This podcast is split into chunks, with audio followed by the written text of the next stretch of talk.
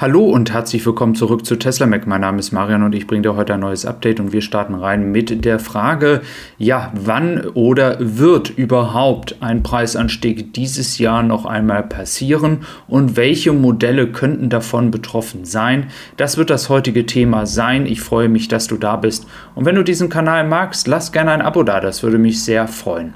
Ja, wir starten rein mit dem Model 3 und dem Status Quo hier. Wir sind hier bei knapp 50.000 Euro und wir haben dann für die Long Range Variante knapp 57.000 und für die Model 3 Performance Variante 62.000 Euro. Auf die zwei teureren Varianten komme ich gleich nochmal zu sprechen und auch auf die Standardvariante, denn ähm, es gibt natürlich hier immer die Frage Preisanstieg, weil die Kosten steigen oder Preisanstieg, weil die Nachfrage zu hoch ist und man drosseln muss. Denn das sind die zwei Aspekte, die betriebswirtschaftlichen Aspekte und natürlich Angebot und Nachfrage. Dann haben wir das Model Y und hier ist es so, dass wir ja 57.000 Euro für die Long Range Variante haben und fürs Model Y Performance 64.000 Euro. Mein Empfinden ist, dass es einen Preisanstieg beim Model Y geben könnte.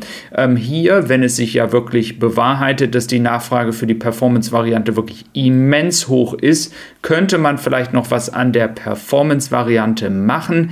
Ähm, bei der Long-Range-Variante war Stand März die Nachfrage zwar gut, es war aber nicht so, dass man das Gefühl hatte, das ging jetzt hier über eine Wartezeit von 12, 14 Monaten, sondern die Wartezeit von allen Modellen ist tatsächlich zurzeit beim Model Y Long Range noch die kürzeste, nur mit der Ausnahme, dass hier gerade ja auch einige noch auf die 20 Zoller warten. Aber abhängig, unabhängig davon ist es so, dass die Long Range Variante wahrscheinlich keine Preiserhöhung geben, bekommen wird. Natürlich kann das Tesla immer noch machen. Ich sehe es aber aufgrund der Nachfrage gerade nicht so stark.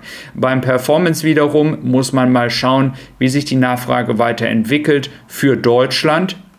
Denn bedenkt, es ist ja in verschiedenen Ländern auch ein verschiedener anderer Preis zu haben. Und aus Grünheide wird ja nun europaweit exportiert. Und äh, dann haben wir natürlich hier die bekannte Statistik aus dem März, die leider ja nicht weiter aktualisiert wurde durch den Lockdown in China, also in Shanghai spezifisch gesehen. Deswegen haben wir gerade keine aktuellen Daten, aber ich hatte in einem anderen Video auch schon mal erwähnt, dass die Model 3 Nachfrage für alle Varianten, ähm, nachdem jetzt ja nun vier Schiffe schon unterwegs sind, ein Restrücklauf äh, an Reservierungen wahrscheinlich von zwischen 80.000 90.000 Autos über alle drei Varianten für Europa noch in China produziert werden muss. Diese 80.000 90.000 ähm, Autos ähm, sind tatsächlich noch einigermaßen human und ich glaube, dass man hier in verschiedenen Aspekten die Nachfrage kontrollieren will oder drosseln will. Einmal, wie wir ja wissen, dass wenn alles normal läuft und kein Lockdown ist, ähm, haben viele die Standardvariante, die sie bestellt haben, früher bekommen, als die Lieferzeiten angegeben worden sind. Das ist ein Vorteil. Und auf der anderen Seite ist es so, ähm, dass ich glaube, dass man nicht weiter sich leisten kann, für die Standardvariante noch mehr Menschen zu vergraulen, denn das ist tatsächlich passiert. Beim letzten Preisanstieg sind dann doch viele, viele ausgestiegen, weil sie einfach gesagt haben, knapp 50.000 Euro ähm, auf der Webseite von Tesla, das ist einfach zu viel, auch selbst wenn da dann noch die Förderung kommt. Nichtsdestotrotz, das ist schon ein wirklich happiger Preis. Das heißt, bei der Standardvariante sehe ich es nicht so sehr ähm, was ich tatsächlich sehe, ist vielleicht die Model Y Performance Variante, dass sie dort etwas machen.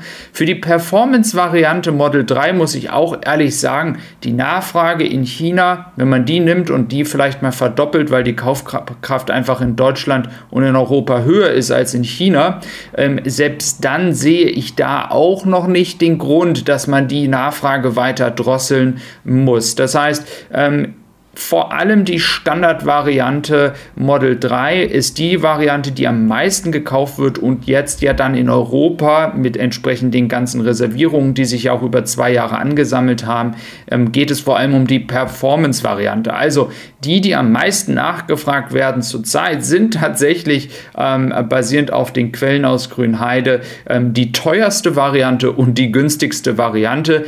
Ich persönlich sehe aber in diesem Moment noch keine weiteren Preisanstiege, aber wir wissen, dass Tesla immer für eine Überraschung gut ist. Bis dann und tschüss.